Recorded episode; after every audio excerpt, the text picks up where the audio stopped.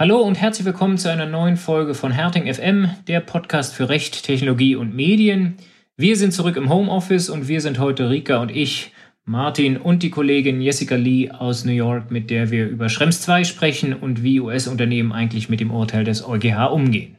Auch von mir hallo, ich freue mich total auf diese Folge. Einmal, weil wir es mit einer Premiere zu tun haben ähm, und das erste Mal äh, eine Kollegin, äh, die nicht bei uns äh, bei Herting äh, arbeitet, im Interview haben. Ähm, und weil wir das eigentlich total lange schon geplant haben, dass man diese Sichtweise auch mal zu Wort kommen lassen muss. Das stand für uns eigentlich schon im Juli mit dem Urteil zu Schrems 2 fest. Deshalb freue ich mich total, ähm, dass wir es jetzt geschafft haben. In unseren News geht es aber vorher unter anderem um den neuen Medienstaatsvertrag und einen Beschluss des Conseil d'État zur Speicherung von Gesundheitsdaten in der Microsoft Cloud. Und in unserer Rubrik Kurios und Kontrovers sprechen wir heute über einen Resolutionsentwurf des EU-Ministerrats, der als Angriff auf Verschlüsselungssysteme verstanden werden kann und fragen uns, sind also böse immer nur die anderen?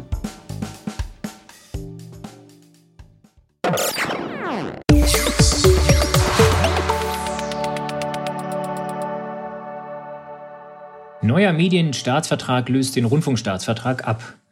Vergangenen Samstag ist der neue Medienstaatsvertrag in Kraft getreten. Der Staatsvertrag der Bundesländer ersetzt den knapp 30 Jahre alten Rundfunkstaatsvertrag und gilt auch für Online-Plattformen wie soziale Netzwerke und Suchmaschinen.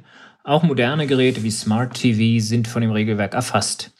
Zu den Neuerungen gehört, dass Plattformen bestimmte Inhalte nicht ohne gerechtfertigten Grund in den Hintergrund oder Vordergrund rücken dürfen. Werbung darf nicht ohne Einwilligung der Nutzer die Medieninhalte überlagern und Plattformen sollen für mehr Transparenz bei eingesetzten Algorithmen sorgen. Während das für viele Plattformanbieter also durchaus wichtige Änderungen sind, die von Digitalverbänden auch lautstark kritisiert wurden, ändert sich für viele Online-Shops und Blogbetreiber wenig. Wenn in deinem Impressum aber noch von einem inhaltlich Verantwortlichen nach 55 im Rundfunkstaatsvertrag die Rede ist, solltest du das anpassen lassen und entweder die Normen ganz weglassen oder auf den neuen 18 Medienstaatsvertrag verweisen. BGH zur Hinweispflicht auf Teilnahme an Streitbeilegungsverfahren vor einer Verbraucherschlichtungsstelle. Unternehmer, die mehr als zehn Beschäftigte haben und zumindest auch Verträge mit Verbrauchern abschließen, egal ob online oder nicht, sind nach dem Verbraucherstreitbeilegungsgesetz verpflichtet, dem Verbraucher darauf hinzuweisen, ob der Unternehmer verpflichtet oder bereit ist, an Streitbeilegungsverfahren vor einer Verbraucherschlichtungsstelle teilzunehmen. Wenn dem so ist, ist außerdem ein Hinweis auf die zuständige Verbraucherschlichtungsstelle erforderlich. Bisher erfolgte dieser Hinweis oft nur im Impressum.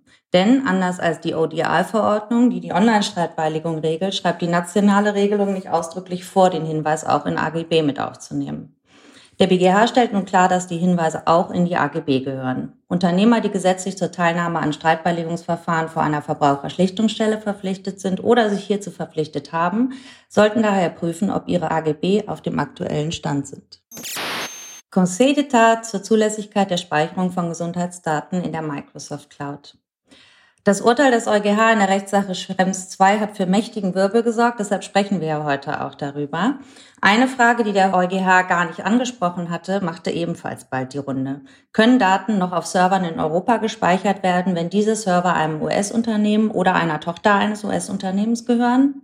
Hintergrund der Frage ist der sogenannte Cloud Act, Clarifying Lawful Overseas Use of Data. Dieser ermöglicht es US-Behörden in gewissen Konstellationen, US-Unternehmen auch zur Herausgabe solcher Daten zu verpflichten, die diese auf Servern zum Beispiel in Europa speichern. Kontrolle und Rechtsschutz für Betroffene auch hier Fehlanzeige. Die CNIL, die französische Aufsichtsbehörde, hatte deshalb das auf Microsoft-Servern in Europa gehostete französische Health Data Hub, in dem Gesundheitsdaten zum Zwecke der Corona-Bekämpfung zentralisiert werden, verbieten wollen. Der Conseil d'État hob dieses Verbot auf. Nach einer Abwägung kam das oberste Verwaltungsgericht Frankreichs dazu, dass es sich hier zwar um Gesundheitsdaten handelt, die einen besonderen Schutz genießen, diese aber vorher pseudonymisiert und in der Cloud verschlüsselt werden. Demgegenüber sei das öffentliche Interesse an der Corona-Bekämpfung höher zu gewichten und das Verbot, zumindest vorerst, nicht zu vollstrecken. Erwähnenswert in diesem Zusammenhang ist auch noch, dass der Europäische Datenschutzausschuss nun wie angekündigt Empfehlungen zu ergänzenden Maßnahmen zur Gewährleistung eines geeigneten Schutzniveaus erlassen hat. Äh, einen Link dazu nehmen wir in die Show Notes mit auf. Landgericht Bonn zum Bußgeld gegen 1 und 1. Ganz frisch hereingekommen ist die Nachricht, dass das Landgericht Bonn in einem der ersten Gerichtsverfahren über ein DSGVO-Bußgeld ein Urteil gefällt hat. Der Bundesdatenschutzbeauftragte hatte gegen 1 und 1 wegen mangelnder Sicherheitsvorkehrungen im Callcenter ein Bußgeld von 9,5 Millionen Euro festgesetzt. Anlass war ein einzelner Fall, in dem eine Stalkerin sich bei der Hotline von 1 und 1 als Ehefrau ihres Ex-Freundes ausgab und allein durch Angabe von dessen Namen und Geburtsdatum seine neue Telefonnummer herausbekam und anschließend nutzte, um den Ex zu stalken. Der Bundesdatenschutzbeauftragte sah darin einen Verstoß gegen die Pflicht, hinreichende technische und organisatorische Maßnahmen zum Schutz von personenbezogenen Daten vorzuhalten und verhängte das genannte saftige Bußgeld. Die Urteilsgründe bleiben abzuwarten, aber als Sieger können sich wohl beide fühlen. Die Behörde, weil deren Argumentation im Wesentlichen bestätigt wurde. Es müsse kein Verstoß einer Leitungsperson im Unternehmen nachgewiesen sein. Das steht in Paragraph 30 des OWIG anders und es äh, fehle ein hinreichendes Authentifizierungsverfahren und damit bestehe ein Verstoß gegen Artikel 32 DSGVO. Auch 101 wird froh sein, wurde das Bußgeld doch von fast 10 Millionen Euro auf 900.000 äh, Euro herabgesetzt, weil nur ein geringer Datenschutzverstoß und geringes Verschulden vorgelegen habe. Offenbar hat das Gericht dem Bußgeldbemessungskonzept der Behörden, über das wir in Folge 7 im Juli gesprochen haben, eine Absage erteilt ja, und wenn es noch eines Beweises bedurft hätte, es kann sich lohnen, gegen Bescheide von Datenschutzbehörden vorzugehen, auf Mini-Bußgelder, wie sie früher verhängt wurden, muss aber kein Unternehmen hoffen. Unser Hauptthema heute ist das Blockbuster-Urteil des Jahres 2020. Wir sprechen über Schrems Zwei- und Drittstaatenübermittlungen, die ja seither auch in die USA jedenfalls schwieriger geworden sind. Denn der EuGH hat zum einen, das wissen wahrscheinlich alle schon, äh, das Privacy Shield Mechanismus für ungültig erklärt. Ähm, darauf hatten sich immerhin 5300 US-Unternehmen bis dato verlassen und hat zudem aber auch die Latte für den zulässigen Einsatz von Standardvertragsklauseln, das zweitliebste Mittel äh, bis dahin, um Daten in die USA zu übermitteln, äh, noch einmal deutlich angehoben. Ähm, ja, vieles ist dazu schon gesagt worden, seitdem das Urteil verkündet wurde im Juli. Und bilden sich auch äh, jedenfalls auf europäischer Ebene relativ klare Ansichten heraus, was uns immer so ein bisschen fehlt. Dabei ist ähm, die Sicht auf die USA und das sollte so nicht sein, wenn man sich das Urteil ähm, einmal richtig zu Gemüte führt. Ähm, und deshalb wollen wir heute die Frage diskutieren, wie gehen eigentlich die USA, insbesondere US-Unternehmen, mit dieser Herausforderung um. Ja, und dafür haben wir uns einen Gast eingeladen. And now it's about time to switch to English to introduce uh, Jessica. Um, hi, Jessica. Good to have you with us. Hi, thanks for having me. Yeah, uh, Jessica Lee is uh, works with Loeb and Loeb, a big law firm in New York, where we all want to work once when we're grown-ups. Um, and she's co-chairing their privacy, security, and data innovations team. Um, and she is, uh, you know, we've worked together a number of times. She's one of the few very knowledgeable East Coast privacy lawyers, and um, her practices practice areas is very similar to ours. Her clients are US based or international companies that want to launch market or monetize their digital products. Um, and she's very strong in the ed tech scene um, in the US. She knows all the new and not so new US privacy laws uh, like HIPAA and VPPA and the Californian legislation that's around the corner. Um, so we're very happy to have you here, Jessica, to discuss the US perspective on um, the Schrems 2 case of the ECJ. Um, yeah, maybe uh, after Rika has just summarized the what the European Court of Justice basically said is invalidated the EU-US Privacy Shield framework and has basically two main reasons. One being concerns regarding the necessity and proportionality of uh, US government surveillance authorities, and the second being the well non-availability of actionable judicial redress for EU data subjects. Um, so before we go into detail as to what can we actually offer clients now? How, how can we still transfer data to you? Um, how was, like generally speaking, the judgment um, perceived in the US politically? Is that shock, denial, indifference? What is it? Um, I think there was a little bit of denial, maybe some embarrassment and um, indignance at the criticism of the U.S. surveillance system. I think you saw some of that in the white paper that was issued by the U.S. Commerce Department, which the tone was basically, you know, our, it's not that bad. You know, the our surveillance systems are proportional. We have, you know, avenues for um, uh, retribution to the extent you, you, feel like your rights have been violated, um, that the surveillance scope is narrow, that there are proper procedures in place. So I think that was sort of the reaction, and there was you know disappointment um, on the political side. I think on the from the business community, it wasn't a complete surprise. And if you take a step up in honesty, there's always been a clash. I think between you know U.S. surveillance and EU privacy principles, and so we've always had this you know, banging up against each other from Schrems 1 to Schrems 2. So this is always a problem. I'm not sure what the solution is, but it's always kind of been there. The yeah, the solution is right now we're, we're discussing in Europe the solution being uh, um, more rights for European governments to access data. Um, so, right. so, so basically, um, and, and that is something that especially like, like uh, European privacy lawyers see critical about this. You know, we're all about the the the US, and then um, here we're we're talking about uh, or or thinking about uh, prohibiting encryption um, for cloud providers. So I'm like, hmm, maybe that doesn't fit quite. And, and would, do you think that, like, from the political side, obviously they're saying, well, it's not that bad. Would that have been any difference uh, if if Joe Biden was already in office? Uh, I think so. I think so. And and actually, he said that uh, you know this is one of one area he wants to focus on. I mean, I think Biden, um, in general, wants to you know re-elevate. I think the U.S. position in the world and start to um, maybe heal some of the wounds that have been um, we're looking forward to that. in place, um, internationally. And so he's talked about a number of different areas from the you know climate uh, paris climate accord but but he's mentioned this as well. And so i think you know he does want to find a way because we need the we need the data to be able to flow across border. And i think that's important. He recognizes that. And will be more privacy forward. I mean you have it's biden but you have kamala harris as vice president. Kamala harris who was the attorney general who put in place a number of the California privacy regulations um, that kind of propelled California to the forefront of the privacy landscape in the US. So I think you have two people there who are really focused on some of the privacy concerns that were raised in this in this judgment. And so I think we might now see a shift um, that will help um, us come to some better resolution. Fingers crossed. That's the hope.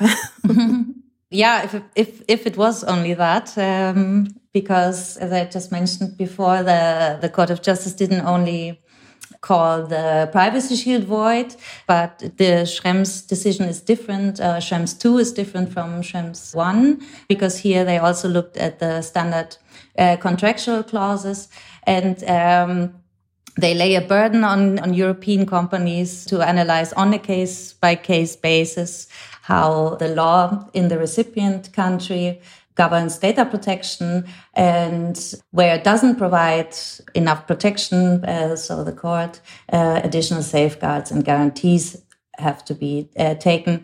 Yeah, this obligation rests mostly with the exporter in combination with the uh, recipient. So uh, let's talk a little bit about that. How uh, do you, as companies, currently undertake to enable their business partners in the EU to perform this assessment? Are, are they ready to answer questions? Are they ready to implement additional safeguards?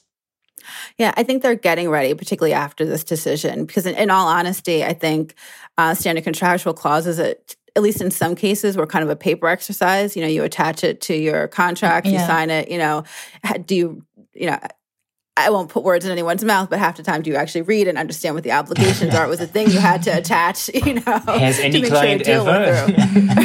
right. right. I mean, I definitely, I've definitely had to have conversations with clients about what you know what, what's actually in those clauses and what it means. But I think it was somewhat of a paper exercise. And now I think it becomes kind of a real part of the negotiation, understanding what you're agreeing to. So clients are, are getting ready for that. Um, and I think we've already started to see, I want to say noyb put out um, a questionnaire that is starting to get circulated by companies to their US counterparts asking if they're subject to some of the surveillance laws that were called out in the in the decision if they have what kind of you know encryption and safeguards they have in place. Have they ever received a directive or a warrant? How have they responded? You know some of those questions for companies who are subject to those laws they can't they might not be able to answer but i think companies are at least starting to um, get their responses together because they're anticipating having to answer those questions. And then also looking at things like encryption for example um, to provide those additional safeguards. Mm. And then the, this white paper that you already mentioned, I mean, at least it claims uh, to give some uh, some guidelines.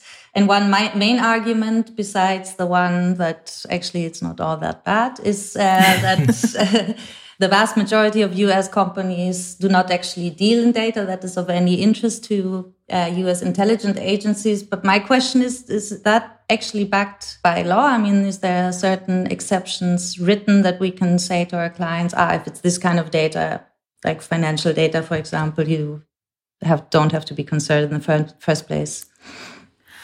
Yeah, I mean, I think that that that phrasing um, was intentional um, because whether you're interested in that data doesn't mean that if you don't later become interested you you you're not able to get access to it. So i think that statement's right that most most of the data that us companies have is not of interest to um, uh, to the us government but that doesn't mean that they couldn't use whether it's one of whether it's that fisa 702 or the executive order or some other um, judicial action to get access to the information down the line should it become of interest right?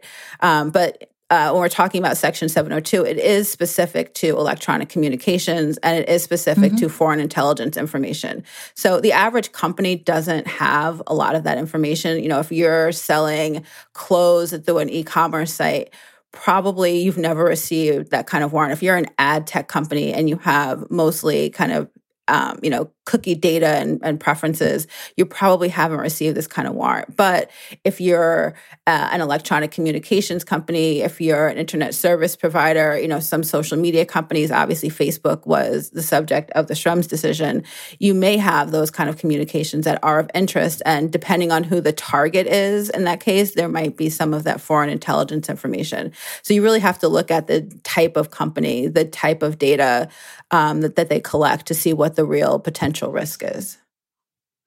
So, so um, you're saying basically, well, most companies don't have these data, but if they do, they may may be subject to uh, U.S. authorities requesting access to this data. So that you can't rely on like uh, that that like you, people will not be interested in your data.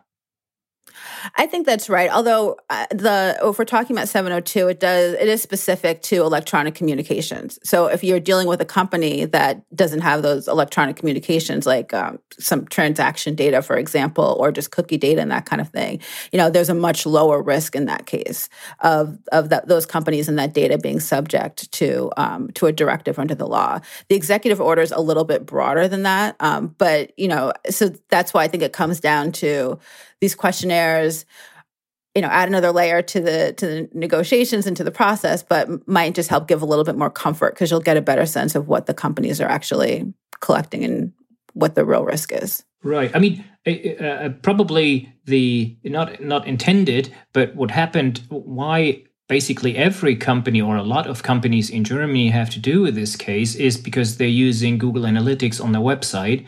Um, so or any other tool, Mailchimp, or you know, and, and then and then we go further to Salesforce and and like with other data uh, in the cloud. But I mean, like an, an analytics tool, um, you know, that is that deals with pseudonym data and data anyway. Um, you know, we are trying to argue, well, you know, whilst Google does receive a lot of requests from US uh, uh, officials, um, this also only relates to like their their YouTube or their uh, Google Mail, but I don't see any requests being targeted as at Google uh, Analytics data. Why would they? Um, so when we when we're when we're arguing, well, you know, that you can still use um, uh, analytics based on standard contractual clauses, um, we'd say, well, you know, there, there's no single request. We don't know if that's true, but most likely it's no single request to analytics data. And obviously,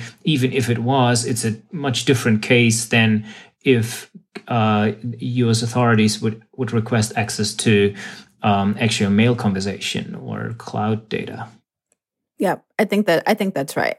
Um, and uh, and again, we have to go back to what they're trying to get at, right? They're trying to get at this level of foreign intelligence information. Most of these searches initially come in through they have a name or an email. So to the extent that that analytic data, analytics data is pseudonymized or it's aggregate, you know you're not going to get that that foreign intelligence information from that pool of data. So you might come in through a google for you know gmail for example or through your youtube or potentially through your searches. But but there's some products there that that are unlikely i think to be the target of this type of of, of directive or warrant.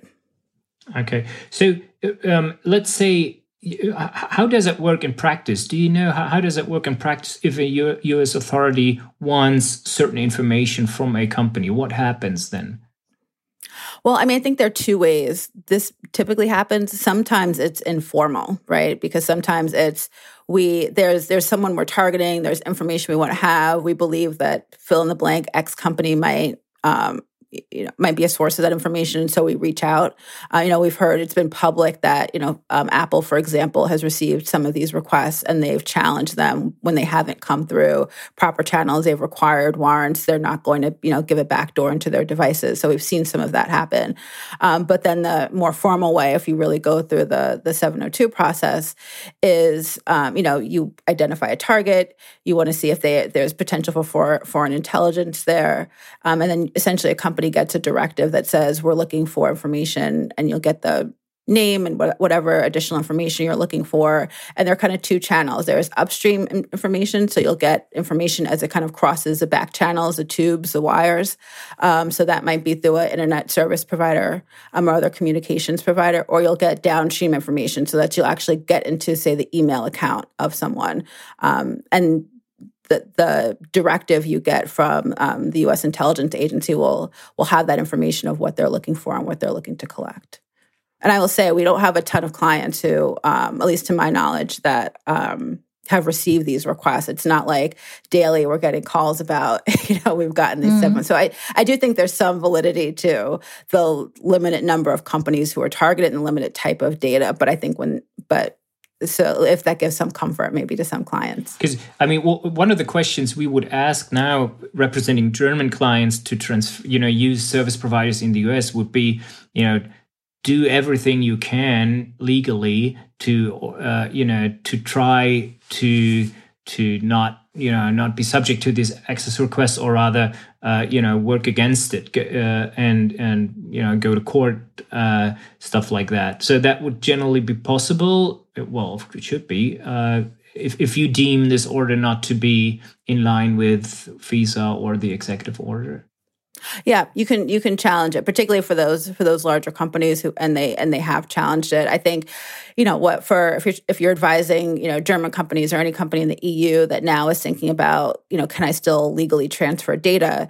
It's really looking at what if any, if they have any either published um, kind of practices or principles around this, or if they'll disclose kind of how they view this. Like, what do they, well, when they get that kind of request, how do they um, evaluate it? Do they respond immediately and just hand everything over? Do they challenge it? Kind of what standards and principles do they use?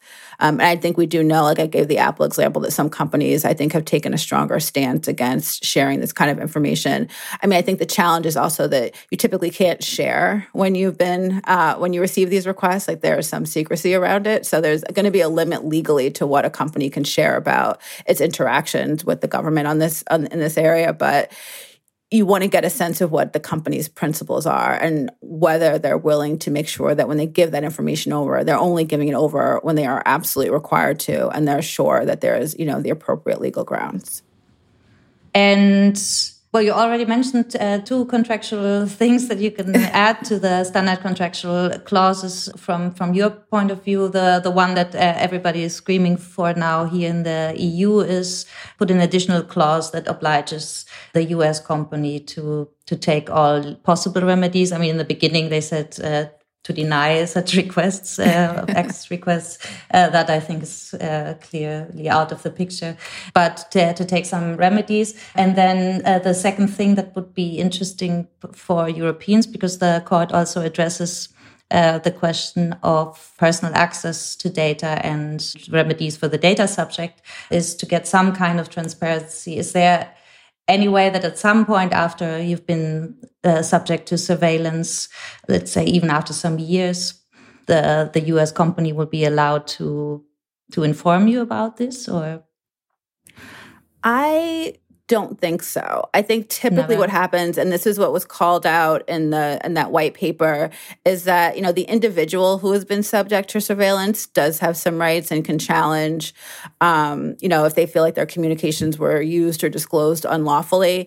Uh, I mean, the caveat with that is that they have to become aware that their communications exactly. were used and disclosed. But so, say your your communications are used and disclosed, and there's some consequence, and you feel like they were captured unlawfully, you have the ability then then to to to challenge that in a variety of different um, statutes, either under FISA. There's um, there's another um, Electronic Communications Privacy Act that you might be able to use if you feel like the FISA warrant um, was unjustified. So there are some legal avenues of redress, but that typically comes from the individual being made aware that they were under surveillance, and likely they become aware of that because there was some harm, as opposed to a company disclosing that information and I think that's a big burden to put on um, companies as mm. well. Um, and it's a it's a fine balance because it it it destroys the, the consumer relationship and the trust. I think if you have to go back to the consumer potentially or to the individual, call it it could be several years later and say, "Hey, we had to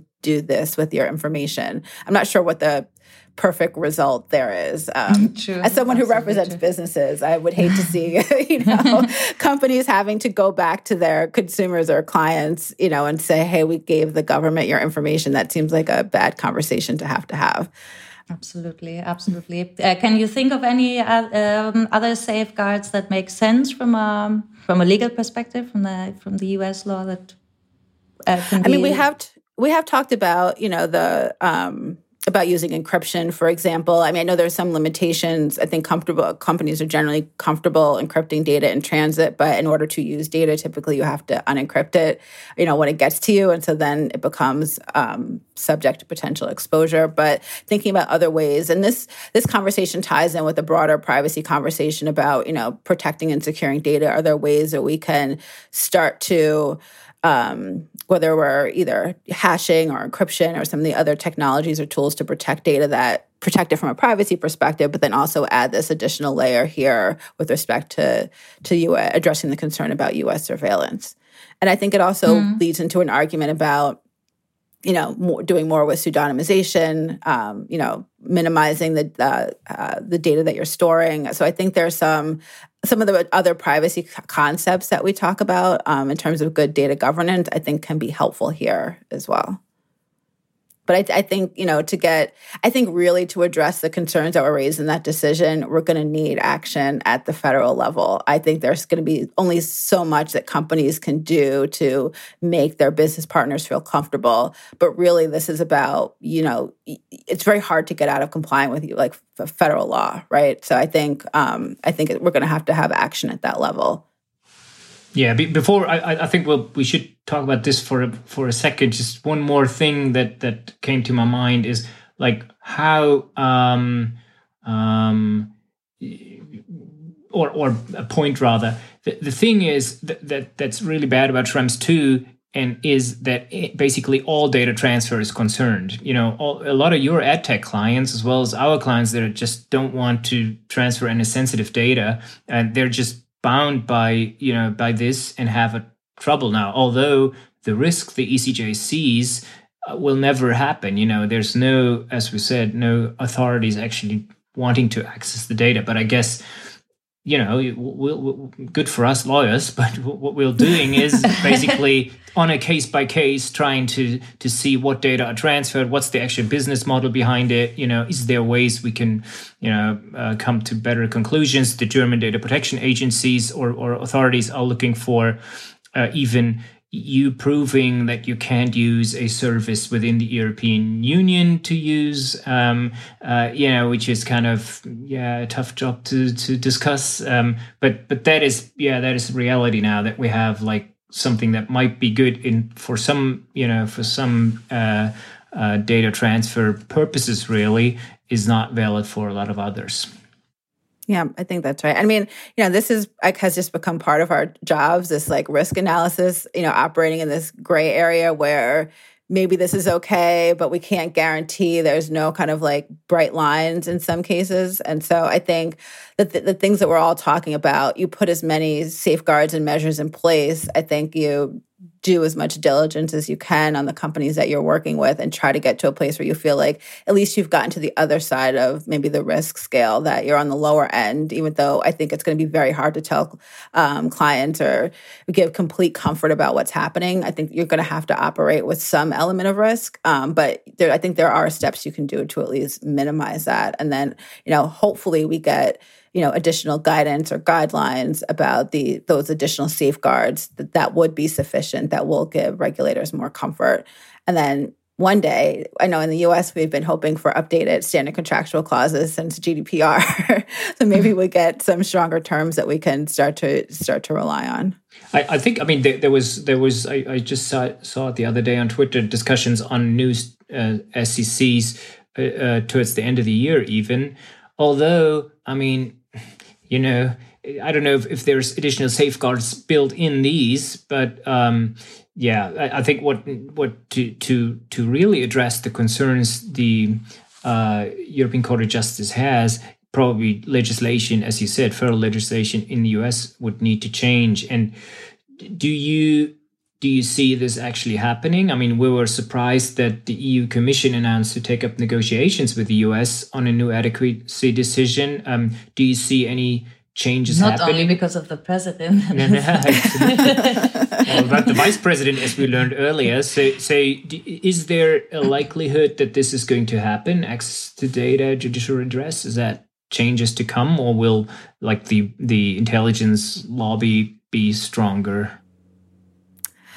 Yeah, I mean, and that one's hard to predict. You know, I think, you know, post 9-11 us you know the the need for that for or the perceived need for for you know surveillance and intelligence is is fairly strong um, and that you know that hasn't really changed but i do think that with the biden administration and with the desire to sort of start to you know bridge some of the divides that we've formed over the past four years um, with our allies, I think there will be motivation to try to come to a resolution that works for both. You're never going to see, you know, these orders go away completely, but maybe you'll see more avenues to redress. Maybe you'll see more transparency. You might be able to see more guidelines around, you know, when these orders can be used um, in a way that, again, allows the intelligence to take place, the intelligence gathering to take place, but gives a little bit more comfort about the scope.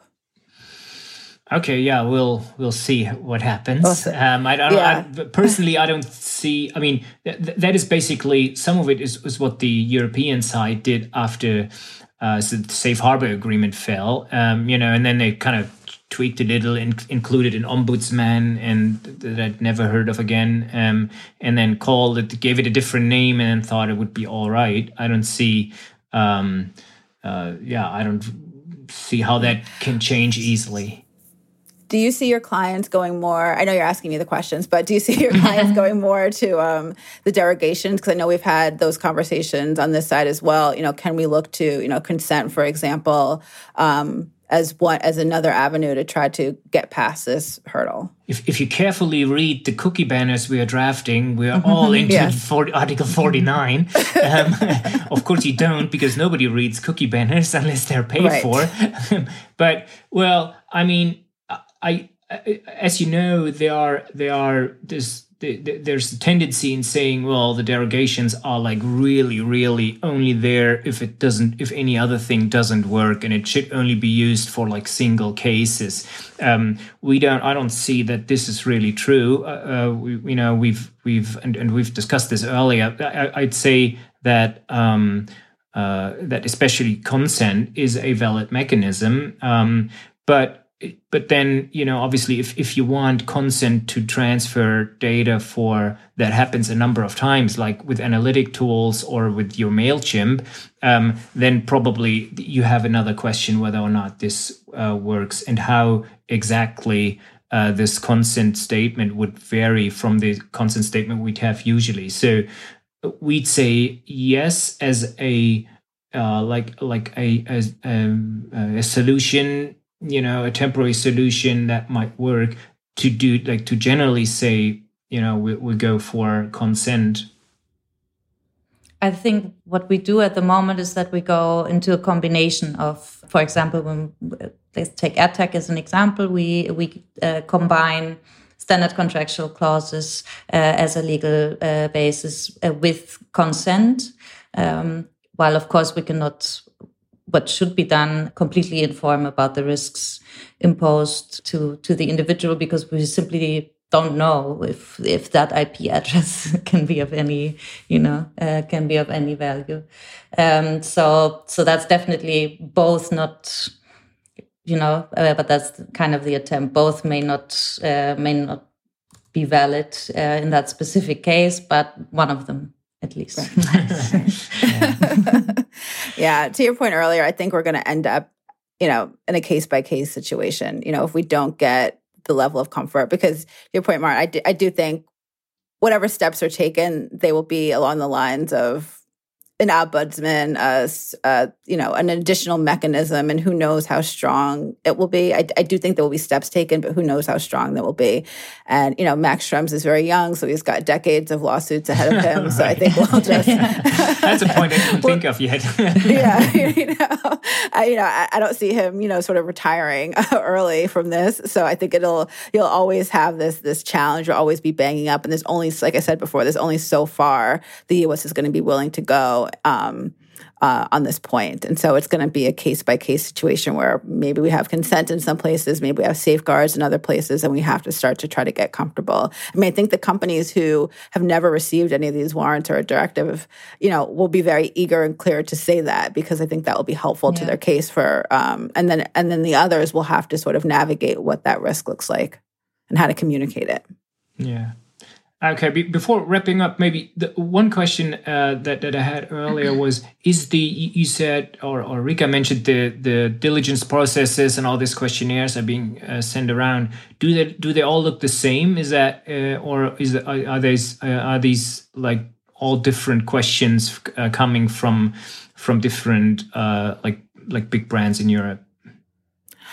Well, at least the ones I'm seeing so far, and I'm sure there'll be variations of them, are seem like they're um, taken from that noyb. So it mm. seems like their template that's being sent around. Um, I'm sure people come up with others, and I know there are risk assessments that are being developed separately from that from that questionnaire. So I think we'll have a, mix, but I imagine they're all going to touch on generally the same topics and questions. Well, hopefully, if if, if they, hopefully. If they yeah, hopefully, yeah. It's it's just it, again this of course without this guidance and and and also the European Data Protections Board guidance is not really a guidance. It's like you know they they basically summarize the decision but the questions to be asked and the answers to be received are not really in there or uh, and and and I find it frustrating in a way that like if I was a uh, an American company and we see these you know our questionnaires coming back you have to deal with like different but similar questions every day uh, just to retain your customer,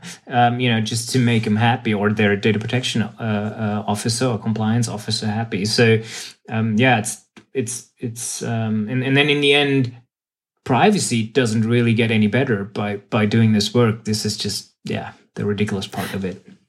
Right, right. But we saw this during GDPR, right? There were tons of questionnaires being sent around as companies were getting prepared for GDPR, which for some of our clients was the first time because you know they didn't feel like they were subject to the previous directive, but GDPR was more expansive, and so you know, dealing with multiple, just to retain one customer. You know, we got a lot of here's the here are our answers. Oh, we're not giving you any more. We're not responding to individual questionnaires. We're putting stock responses back, and and and so I, I think you'll start to see some companies try to um, at least automate or make the process easier because yeah. all of these things they just add. It's not clear how much more protection is added, but it's a lot more like paperwork and lawyer time that gets that gets layered in um, hopefully there's some corresponding benefit to the actual individual, but it, it, it's a lot of if it's a lot of paperwork and lawyer time that these things create. Uh, that's true. Well, GDPR in the end, I mean, I, I think it did add to more privacy because if there's companies, uh, you know, having to to think about answers that helped. Uh, here, I don't know yeah. so much, but yeah.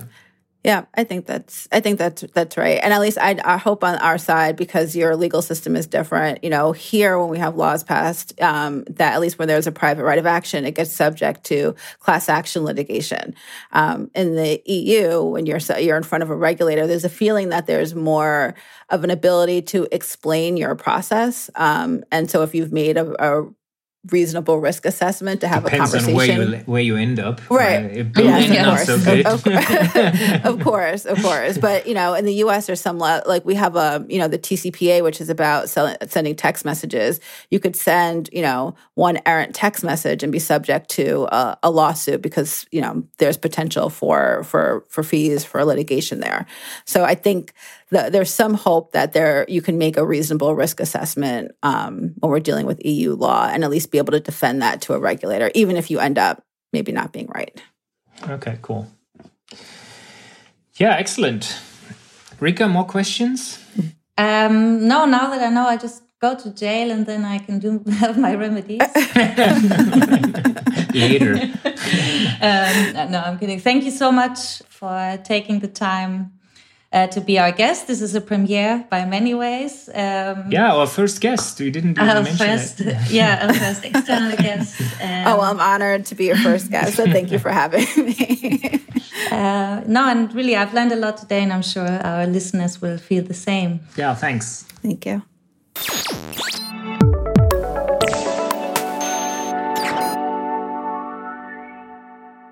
Die Wiener waren sich ja schnell einig über ihren Umgang mit dem Anschlag vom 2. November. Die Zusammenfassung Schleicht die Dorschlach schafft es weltweit in die Medien äh, und wäre nach meinem Geschmack auch eigentlich genau der richtige Umgang mit dieser Herausforderung gewesen. Den Vertretern der Mitgliedstaaten im EU-Ministerrat reicht das Medienberichten zufolge anscheinend nicht. Äh, gelegt wurde am vergangenen Wochenende ein Entwurf einer Resolution, der rasch so verstanden wurde, als sollten Plattformbetreiber wie Threema, WhatsApp und Co., die Ende- und Ende-Verschlüsselung nutzen, verpflichtet werden sollen, zusätzlich Generalschlüssel anzulegen und diese zu hinterlegen. Gerade mit Blick darauf, dass wir eben äh, zum EuGH und Schrems 2 und zu US-Surveillance-Programmen besprochen haben, äh, muss man sich da doch schon fragen, sind also böse immer nur die anderen oder wie? Martin.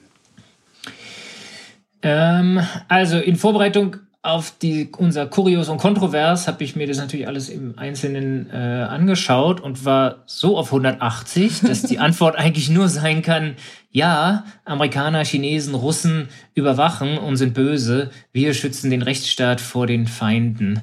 ähm, insofern könnte man hier schon fast Schluss machen, aber bevor wir das machen und vielleicht noch ein bisschen ins Detail gehen, was genau ist denn da geleakt worden? Was ist denn eine solche Resolution, die, die du gerade eingangs erwähnt hast? Ja, also erstmal oder vor der Vorbereitung war ich auch war ich auch noch mehr auf 180, als ich dann als das Dokument tatsächlich gesehen habe.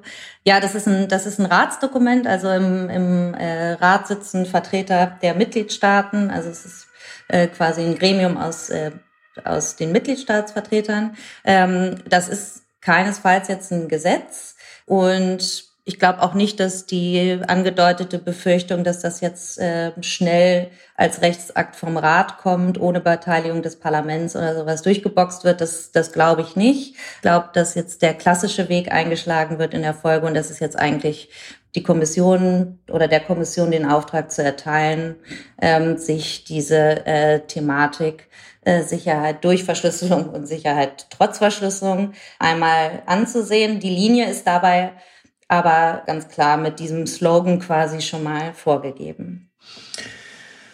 Gut, schaut mal, was konkret drin, äh, drin steht. Ähm, ja, was jetzt in der, in der Presse und wir, wir ja, können ja mal ein, zwei von den Berichten in die, in die Shownotes tun, genauso wie die, die geleakt, den geleakten Entwurf selbst. Was da konkret drin steht, ähm, es ist erstmal eine Reihe von Allgemeinplätzen, wo, wo der Rat äh, oder jedenfalls die Dokumentsverfasser mal das Dilemma beschreiben, was natürlich seit jeher besteht, nämlich einerseits äh, Privatheit der Nutzer zu schützen und äh, Privatsphäre zu schützen und andererseits aber äh, ja möglichst Verbrechen zu verhindern und wenn sie dann passiert sind aufzuklären. Ähm, insofern wird da schon beschrieben, dass Verschlüsselung wichtig sei, äh, zugleich aber eben ein Hindernis für Strafverfolgung und Verhinderung von Straftaten und irgendwie müsse man ja zugreifen können. Wie genau das passieren soll, steht da nicht drin. Ähm, so ein paar knackige äh, Statements sind allerdings schon enthalten. Ich kann ja mal kurz reingehen. Ähm, unter viertens ganz unten steht zum Beispiel, ähm, dass also äh, ja man Privacy and Security of Communications protecten möchte äh, durch Verschlüsselung und dann at the same time upholding the possibility for competent authorities in the area of security and criminal justice whatever that is to lawfully access relevant data for legitimate clearly defined purposes in fighting serious and or organized crimes and terrorism including in the digital world.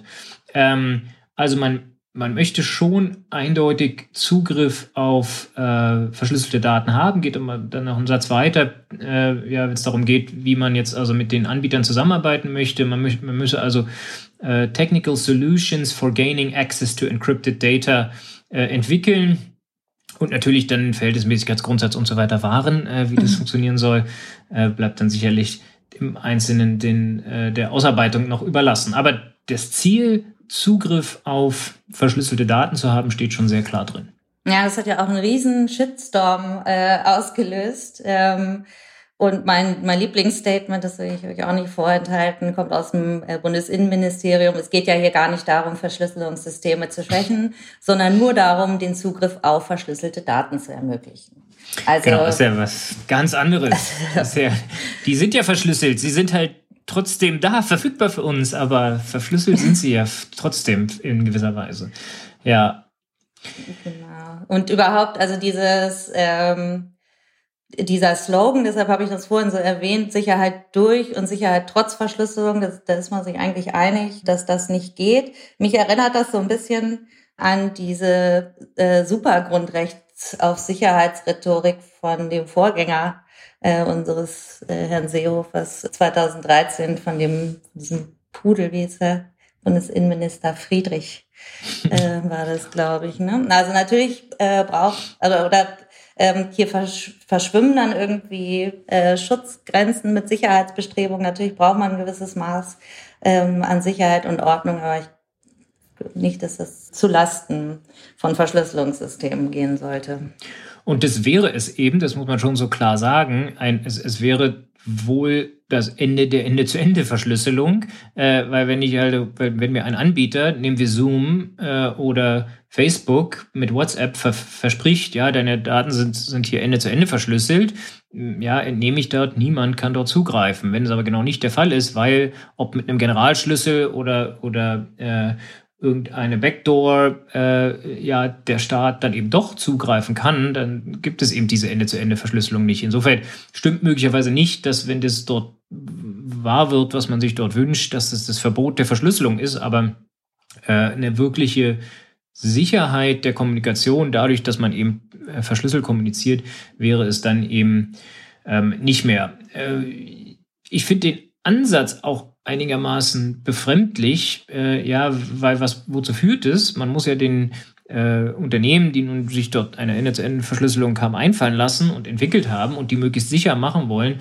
aufgeben, äh, ja, eine, eine Tür zu öffnen für Dritte und ob das nun erstmal der Staat ist oder jemand anderes, äh, ja, ist, ist, sagen wir mal, aus Datensicherheits- oder Sicherheits Gründen wahrscheinlich gar nicht so entscheidend. Ähm, das heißt, man gibt den Diensten auf, also den Diensteanbietern auf, ihren Dienst unsicherer zu machen. Das ist Und das ist im, beim Beispiel von WhatsApp ist das Mark Zuckerberg, dem das hier quasi ganz, ganz legal oder der jedenfalls irgendwie beteiligt werden, äh, werden soll und ja, und dann gleichzeitig sagen kann, ähm, äh, wir, wir mussten das hier, also wir wollen ja so gut wie möglich verschlüsseln, aber wir mussten das ja jetzt hier aufgrund dieser Bestimmungen in Europa, by the way, ähm, hier öffnen.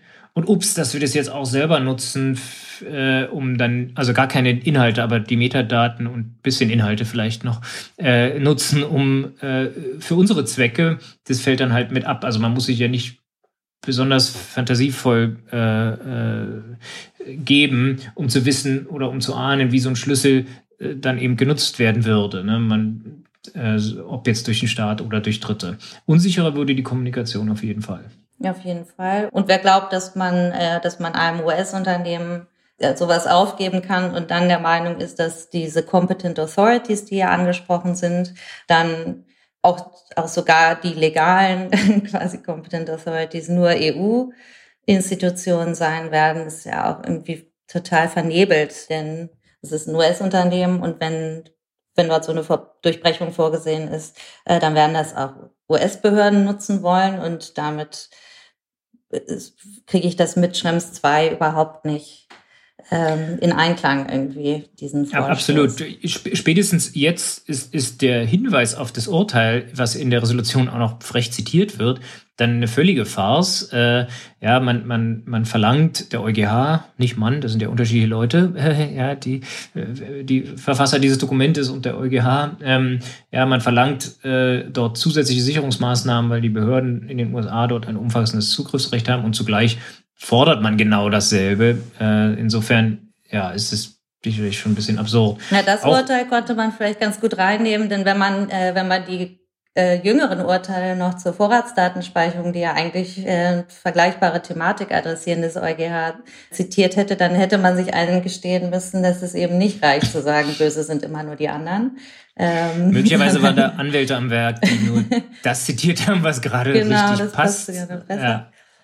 Genau. Ja, also insgesamt ne, äh, den, den amerikanischen Anbietern oder generell Anbietern vorzuwerfen, hier für Sicherheitslücken zu sorgen, weil man ähm, ja unverschlüsselte Kommunikation zulässt. Also Zoom vorwirft, ja, ihr verschlüsselt ja nicht, bis sie dann nachgerüstet haben und gleichzeitig sich einen Schlüssel geben äh, zu lassen, ist schon ein bisschen ähm, absurd. Absurd vielleicht auch, äh, ja, vielleicht sogar als letzten Punkt, auch der Anlass. Ne? Äh, das, das ist ja jetzt auch ein wiederkehrendes Muster. Es passiert irgendwas Schreckliches in Europa und sofort, äh, äh, ja, man möchte fast sagen, die Toten sind noch nicht begraben, äh, geht's los, damit schärfere Bestimmungen zu fordern, wo nichts darauf hindeutet, dass irgendetwas zu dem Anschlag in Wien oder Nizza beigetragen habe, was äh, mit nicht oder doch verschlüsselten Daten zu, aufgeklärt hätte ganz werden können. Ganz im Gegenteil, ganz im ja. Gegenteil. Also bei Nizza bin ich mir jetzt nicht so ganz sicher, aber bei, bei diesem Anschlag hier ist es, äh, glaube ich, nach, äh, nach ein bisschen mehr als einer Woche vollkommen klar, dass das hier äh, ganz klar Ermittlungsfehler waren ähm, oder ähm, ja einfach zur Verfügung stehen Mitte waren, genau, genau ja und zu, genau ähm, so, und wahrscheinlich haben sie auch nicht gedacht, dass das jetzt äh, so eine Aufmerksamkeit erlangt. Es ist ja auch eigentlich ein geheimes äh, Dokument, deshalb geleakt. Ja, ein bisschen hilflos kommen sie mir, kommen sie mir vor, denn es ist äh, schlicht und ergreifend etwas Quadratur des Kreises mäßig äh, zu sagen. Ähm, wir wollen Verschlüsselung stärken, aber trotzdem Zugriff ermöglichen.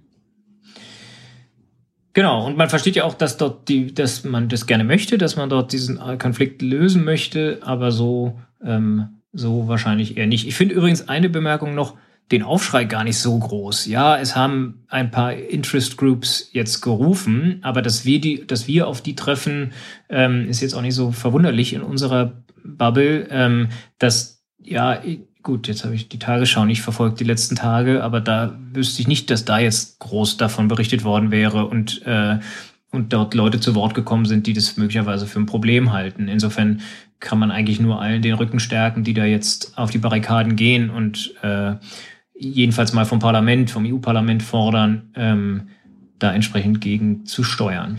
Na, immerhin beteiligt werden sollen ja nicht nur Vertreter aus der Politik und Wirtschaft, ähm, also die betroffenen Tech-Konzerne, sondern auch Akademia.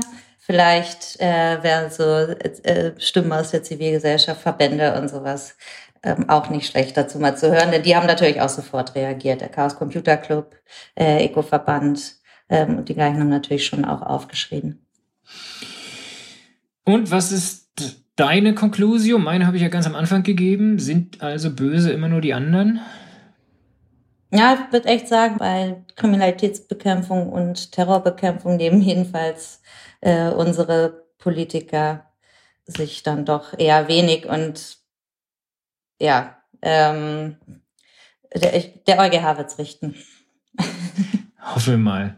Und dann und, und uns dann dieses äh, äh, ja, Vorhaben in Zusammenhang mit Schrems 2 nochmal zusammen erklären, weil das, um den Bogen vielleicht zu, zu dem, was wir mit Jessica vorhin besprochen haben, äh, nochmal zu spannen, ähm, ja, die Datenübermittlung in den USA äh, zu erschweren ähm, und, und unmöglich zu machen äh, unter Berufung auf dortige Surveillance-Programme und gleichzeitig sowas einzuführen.